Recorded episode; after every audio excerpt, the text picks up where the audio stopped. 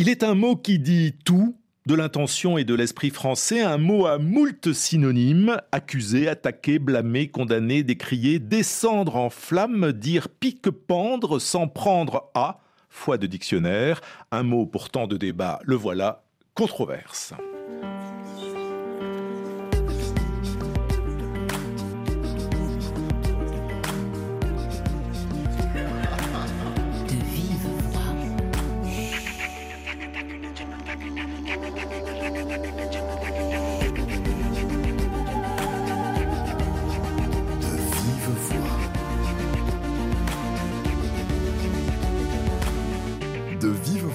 Pascal Paradou. Controverse au pluriel est le titre du nouveau livre d'Alain Bantolila, spécialiste de l'illettrisme et de l'apprentissage du langage, linguiste émérite donc et controversiste puisque le mot est attesté par le premier dictionnaire de l'Académie française en 1694. Bonjour Alain Bantolila. Bonjour. Est-ce que le mot vous sied? Est-ce qu'il vous plaît Controversiste? Oui, il me plaît d'autant plus que ça veut dire aussi euh, changer de place. Hein. Controversé, c'est c'est aussi se mettre à la place de l'autre, ce qui signifie qu'effectivement, euh, il ne s'agit pas d'un discours contre, il s'agit de défendre son point de vue de façon euh, ferme, mais aussi euh, de le faire avec suffisamment d'ouverture d'esprit pour comprendre que l'autre a le droit aussi d'entrer dans mon intelligence. C'est le propre du langage. Le langage, c'est être capable de faire passer sa pensée dans l'intelligence d'un autre et de recevoir la pensée d'un autre dans sa propre intelligence avec autant de bienveillance que de vigilance. Voilà, c'est tel est euh, le, le, principe même de, euh, de, la controverse. Alors pour débattre, il faut être plusieurs, mais vous êtes le seul invité de cette mm. émission, donc mm. peut-être je me ferai l'avocat du diable, euh, mais j'imagine que ce n'est pas pour moi ou contre moi que vous avez écrit ce livre, qui s'en prend à l'hypocrisie, ouf, qui s'en prend à l'hypocrisie et aux idées reçues, c'est le sous-titre. Alors qui est visé? Euh, très, très, très clairement, euh, ce sont ceux qui se sont appelés eux-mêmes les linguistes atterrés, euh, qui, qui, ont sorti un livre qui dit grosso modo, je parle comme je suis, je parle comme je veux, j'écris comme bon me semble, toute imposition, toute contrainte en matière de langue, toute euh, hiérarchie en matière d'efficacité est une atteinte à la liberté de parole. Euh, je m'inscris en faux contre cela, non pas parce que je veux qu'on parle bien, mais parce que je veux que tout le monde puisse parler juste. Donc les politiques ne sont pas du tout visés. Parce que vous avez euh, des propos et des lignes assez durs sur les hommes politiques, en général d'ailleurs. Bien sûr. Les, les, politiques sont aussi visés pour avoir laissé filer euh, la, maîtrise de la langue, euh, l'apprentissage de la grammaire, euh, l'apprentissage de la lecture, de l'écriture, de la compréhension, au profit de faux semblants. qui sont par exemple le fait de penser qu'on puisse apprendre à lire uniquement en apprenant à déchiffrer c'est une erreur monumentale que d'imaginer qu'il suffit d'apprendre à un enfant à faire du bruit avec des lettres pour qu'il puisse être sur la voie de la lecture. Non, la lecture, c'est une compréhension, une compréhension à la fois euh, interprétative. Quand je lis, j'interprète. Vous lisez un livre, je lis un livre, on ne se fait pas les mêmes images. Et pourtant, nous lisons le même livre, et pourtant nous accordons à l'auteur la même attention, le même respect. Un auteur est respectable. Alors, on va euh, parcourir votre livre, Alain Mantolila, et ces 51 questions que vous évoquez. On ne pourra pas toutes les évoquer, bien évidemment. comme dit par exemple euh, Comte Sourville, qui, a sorti un livre qui s'appelle Les Impromptus, ce sont des impromptus. C'est-à-dire, ce sont des, petites, des petits écrits qui font deux, trois pages, rarement plus, mais qui en deux trois pages et d'un même élan euh, essaye de voilà, de, de, dire tout ce qu'on a à dire sur quelque chose. Et qui va un peu dans tous les sens, parce que vous interrogez aussi bien la genèse de la langue mmh. que les questions d'orthographe aujourd'hui. Absolument, je, je, commence par interroger la genèse de la langue, je commence à interroger euh, le rapport entre la langue et, et, la, et la, spiritualité, qui, est une question qui, qui mérite euh, qu'on la pose. Et puis, bien entendu, euh, je, parle du fait que l'apprentissage de la langue n'a rien à voir avec l'innéisme, que c'est une conquête. Et puis je dis aussi, bien sûr, euh, euh, que la langue aujourd'hui dans notre société est, est, un facteur d'inégalité absolument terrifiante et qu'il ne faut pas confondre l'écume de la langue avec la, réalité d'une langue qui, euh, dans certains cas, ferme à double tour les portes des ghettos. Euh, parce que c'est cela aussi la langue. Hein. Vous donnez des chiffres assez vertigineux d'ailleurs à, ce propos, avec une inégalité pour des enfants de, 8-9 ans. Pour certains, ils ont 300 mots, et alors que d'autres devraient en. Des enfants de 6 ans. De 6 ans, devraient en avoir 1800 normalement. C'est ça. À l'entrée du CP. une des dernières euh, sérieuses euh, études qui a, qui a, été faite, elle a été faite en France en même temps aux États-Unis et au Québec montre que euh, les enfants qui ont le moins de mots disponibles, aussi bien en, compréhension qu'en production, euh, ont à peu près huit fois moins de mots que ceux qui, par bonheur, en ont le plus. Et non seulement avec 350 euh, ou 400 mots, on ne dit pas sa pensée, on n'argumente pas, on ne se défend pas. On ne se définit pas non plus. Et on ne se définit pas. Et donc euh, là-dessus, si vous voulez, mais, mais en plus, ils rentrent au cours préparatoire. Ils vont apprendre à lire. Et ils apprendront très mal à lire parce que quand on n'a pas un petit dictionnaire mental suffisamment fourni, alors on devient un perroquet, c'est-à-dire qu'on ne fait que du bruit. Il faut donc apprendre à parler juste et à écrire juste parce que, dites-vous, la langue est au centre de l'humanité. Cette phrase résume à peu près toute votre pensée et votre vie. Oui, oui, c'est vrai. Moi, je suis linguiste, donc j'ai commencé à étudier les langues euh, qu'on dit minorées, hein, c'est-à-dire des langues qui n'ont pas eu de chance, en gros, les créoles, euh, voilà, un certain nombre de langues, mais aussi, par exemple, un certain nombre de langues ici en France euh, qui sont minorées, elles n'ont pas eu de chance, voilà.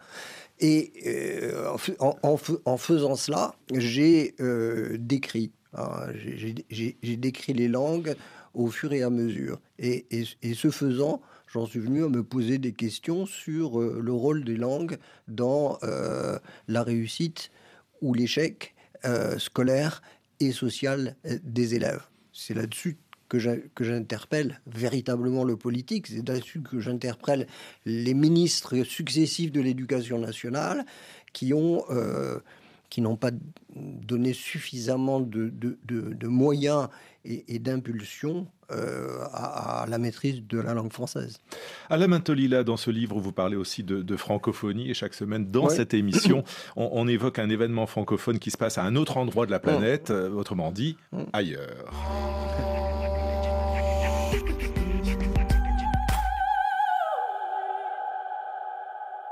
ailleurs à Bamako avec Ibrahima Aya. Bonjour. Bonjour Pascal. Vous êtes écrivain et directeur de la rentrée littéraire du Mali, dont c'est la 16e édition. C'est dire l'importance de ce rendez-vous, euh, qui ne se déroule pas seulement d'ailleurs dans la capitale, mais dans plusieurs villes du pays, et ce dans un contexte politique difficile.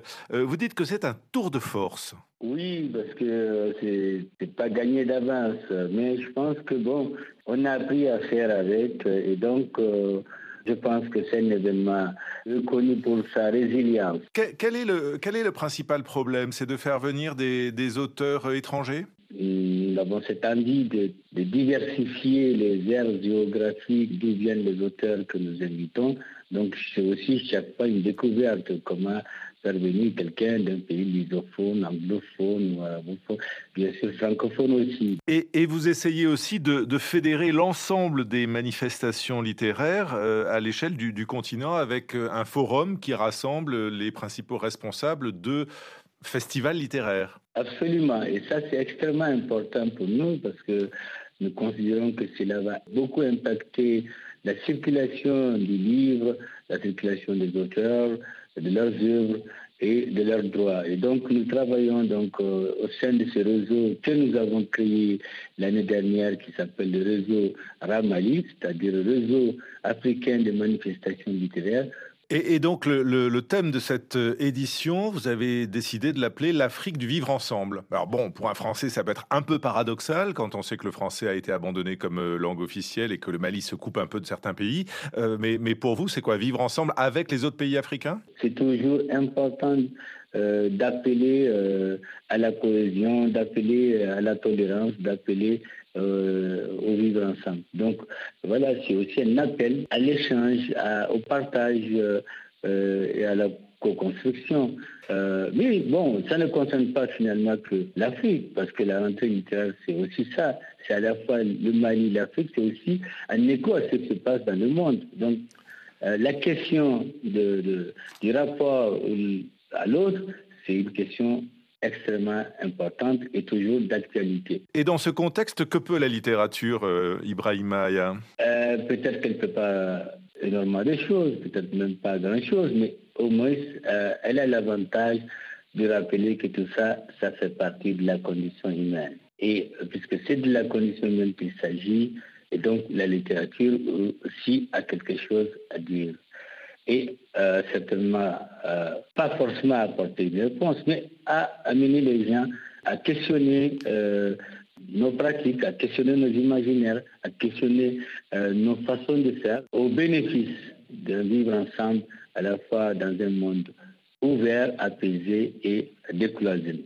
Merci Ibrahim Aya. La rentrée littéraire du Mali aura donc lieu du 20 au 24 février. Et il faut préciser que cette manifestation a le soutien de l'Institut français du Mali. Merci beaucoup. Bonne journée.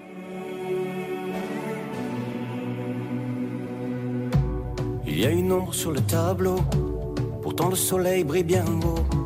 Tout est cool, tout est beau. C'est l'été sur la terrasse, oui mais le mal qui le terrasse est indifférent aux saisons.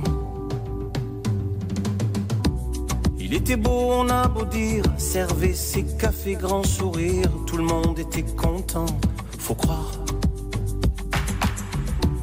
quand chanteur de rue passait, chapeau à la main, il donnait tous ses pourboires.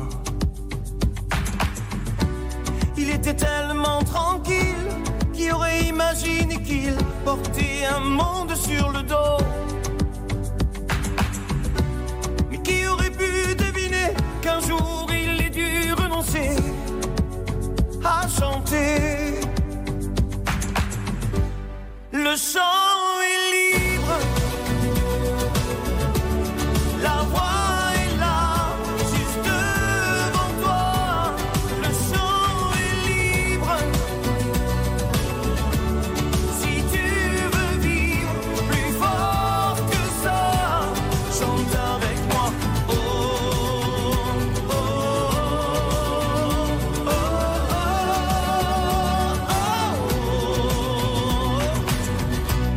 Une ombre sur le tableau, photo de famille sur le bureau, tout roule et tout est beau.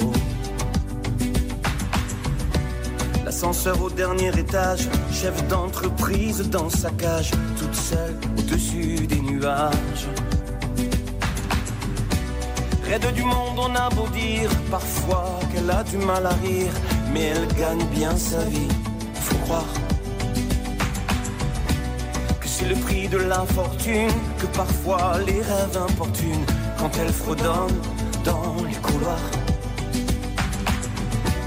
Elle était tellement sereine qui aurait imaginé qu'elle portait un monde sur le dos. Et qui aurait pu deviner qu'un jour elle ait dû renoncer à chanter le chant. Le chant est libre, titre de l'album et de la chanson de Patrick Fiori sur RFI. Alain Mantolila, on évoquait euh, à l'instant le, Mali, vous parlez de francophonie aussi mm. dans, votre livre Controverse sur la langue française, et vous avez un regard très sévère sur l'état de la francophonie dans le monde. Vous dites que c'est un faux semblant. Oui, oui, oui, c'est je, ne fais pas plaisir à tout le monde en, disant cela, mais je, je, dois dire, un, que les, chiffres donnés sont des chiffres euh, qui, ne représentent pas la, réalité de, d'une maîtrise de la langue française dans le monde. Ce sont des, la plupart du temps, ce sont des données qui sont recueillies par, euh, à partir de ce que disent les gens quand on leur pose la question euh, parlez-vous français ou pas? On sait très bien qu'on a plutôt tendance à dire oui que non.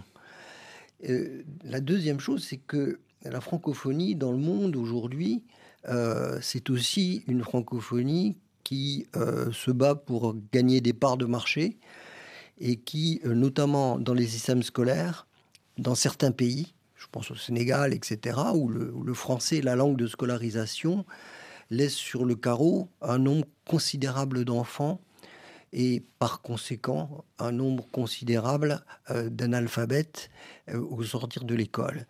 Et, je me dis qu'il y a certainement mieux à faire aujourd'hui que de défendre des petites parcelles de terrain euh, contre les langues locales et l'anglais, et qu'il vaudrait mieux vraisemblablement aider les écoles à avoir une pédagogie d'excellence. Euh, utiliser les langues que parlent les enfants quand ils arrivent à l'école pour ensuite passer, et j'y tiens, au français avec une chance de euh, l'utiliser de façon sérieuse. Autrement, euh, je crains que euh, la francophonie ne se résume qu'à quelques gentils banquets entre soi et pas à grand-chose d'autre. Vous allez faire en effet quelques oui, mais vrai. Mais je connais suffisamment les pays où, où, j'ai travaillé en, en, en, Afrique de l'Ouest, dans, dans, les pays de, de, en Haïti et dans les pays créolophones. Mais je sais aussi la situation d'un pays où j'ai travaillé comme euh, l'Équateur, où euh, c'est l'espagnol qui joue le rôle du français et qui euh, tue une langue comme le quichua qui est la seule langue parlée par un, nombre considérable d'enfants qui vont à l'école. Donc vous seriez plutôt l'avocat des, langues, euh, des langues locales, des, langues nationales, et finalement le Mali qui décide de mettre ses langues nationales comme langues officielles au détriment du français qui devient une langue de euh, travail, ça vous semble cohérent? Ça n'est pas au détriment. Je veux dire, on ne peut pas apprendre à lire et à écrire dans une langue qu'on ne parle pas. Ça, c'est clair, tout le monde le sait. Bon, donc, si vous accueillez les enfants dans une école où on parle français, pour ces pays-là, ou espagnol pour l'Équateur, alors que ces enfants parlent une langue différente et ne parlent pas un mot de français, vous êtes sûr et certain d'en faire des analphabètes. Alors, où on prend les choses telles que, et c'est pas au détriment des langues du français qu'on va utiliser les langues locales, mais avec une bonne école maternelle, grande question de l'école maternelle dans ces pays-là, avec une bonne école maternelle, on peut commencer à véritablement utiliser les langues locales, commencer à apprendre à lire et à écrire dans ces langues, et en même temps, comme dirait notre président, et en même temps, apprendre le français de façon sérieuse, parce que pour un nombre considérable de gens, c'est une langue étrangère. Alors, si le français euh, perd de son influence à la Mantolila, mm. euh, certains disent que c'est parce qu'il est difficile euh, à apprendre, d'où l'idée récurrente de simplifier l'orthographe. Et cette idée est portée par un certain nombre de linguistes que vous mm. avez cités tout à l'heure, les mm. linguistes atterrés, ils se sont mis en collectif, parmi lesquels il y a Anna Beyer, à qui l'on doit aussi la grande grammaire du français. Écoutez.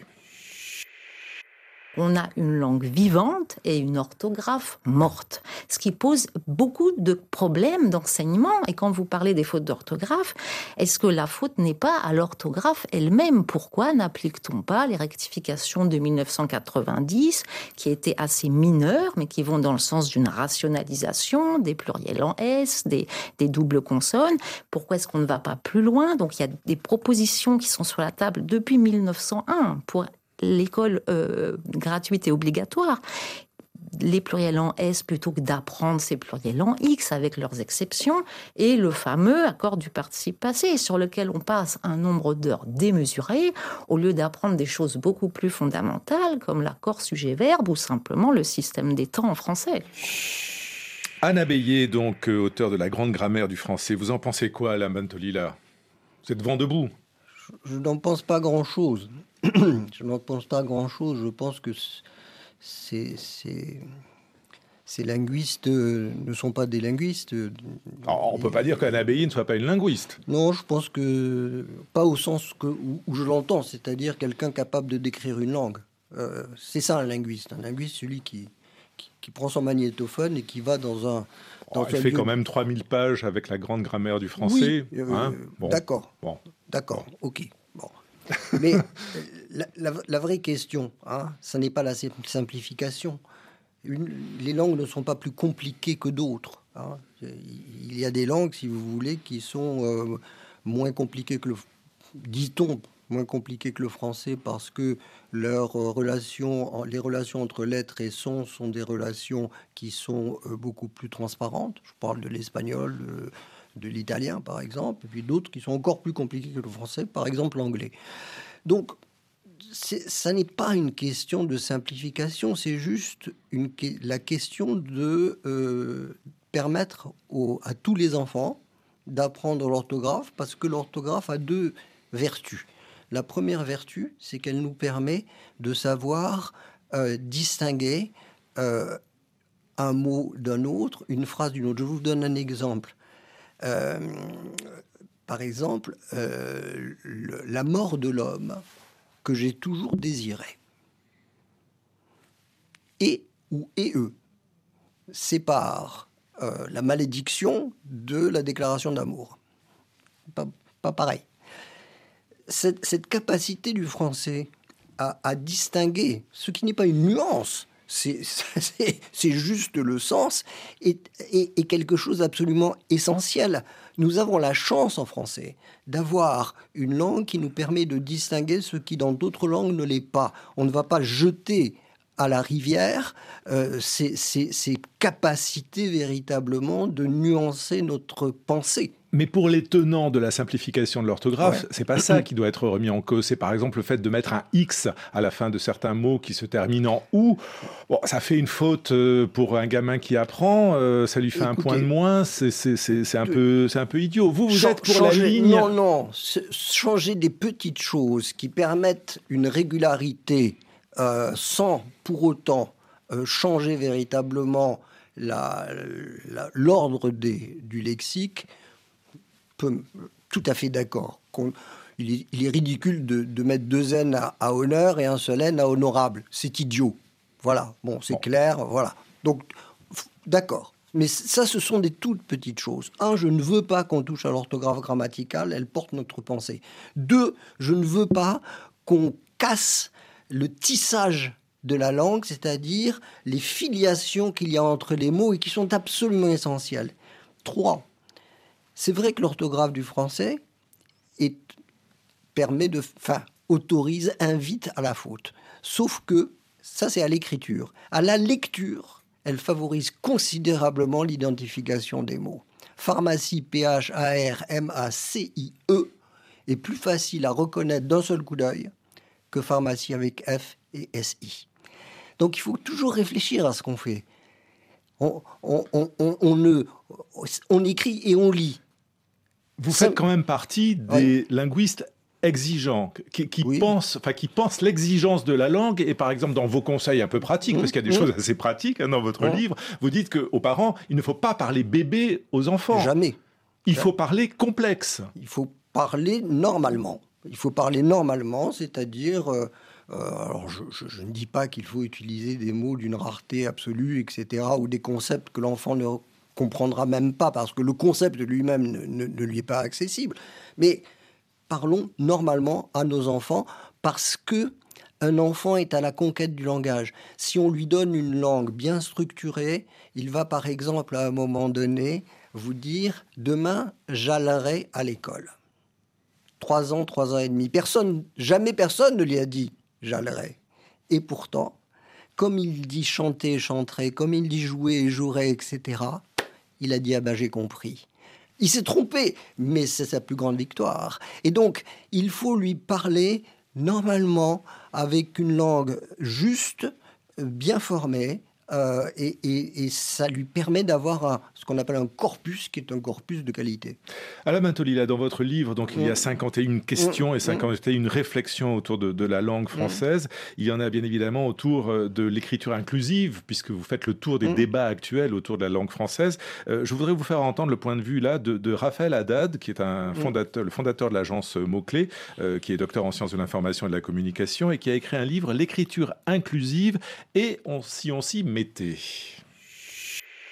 La réalité, c'est qu'il y a une tradition d'aller bien française de la réflexion sur le rapport entre la langue et la manière dont on met en évidence le fait qu'il y a dans notre société des femmes et des hommes ou pas. Euh, c'est quelque chose qui a été très largement travaillé depuis le Moyen Âge. Beaucoup d'autrices et d'auteurs, plus rarement, se sont exprimés à ce sujet. C'est quelque chose qui est reconnu par euh, les plus grandes institutions internationales, encouragé par des circulaires ministériels, promu par les mouvements féministes depuis les années 80, travaillé par le monde universitaire depuis les années 70. Et là, je ne parle que du français de France. Hein. Donc en fait, on ne peut vraiment pas dire que l'écriture inclusive est une importation étrangère récente. On ne peut pas dire que l'écriture inclusive est woke. Il existe une tradition française de l'écriture inclusive celle que je défends dans ce livre. Alain Tolila, que pensez-vous, vous, de l'écriture inclusive? Et c'est pas que le point médian, hein, l'écriture inclusive. C'est donner de la visibilité au, genre féminin. Alors, vous avez prononcé le mot, au genre féminin. Le genre féminin est une marque morphologique, point à la ligne, un plafond, une fenêtre.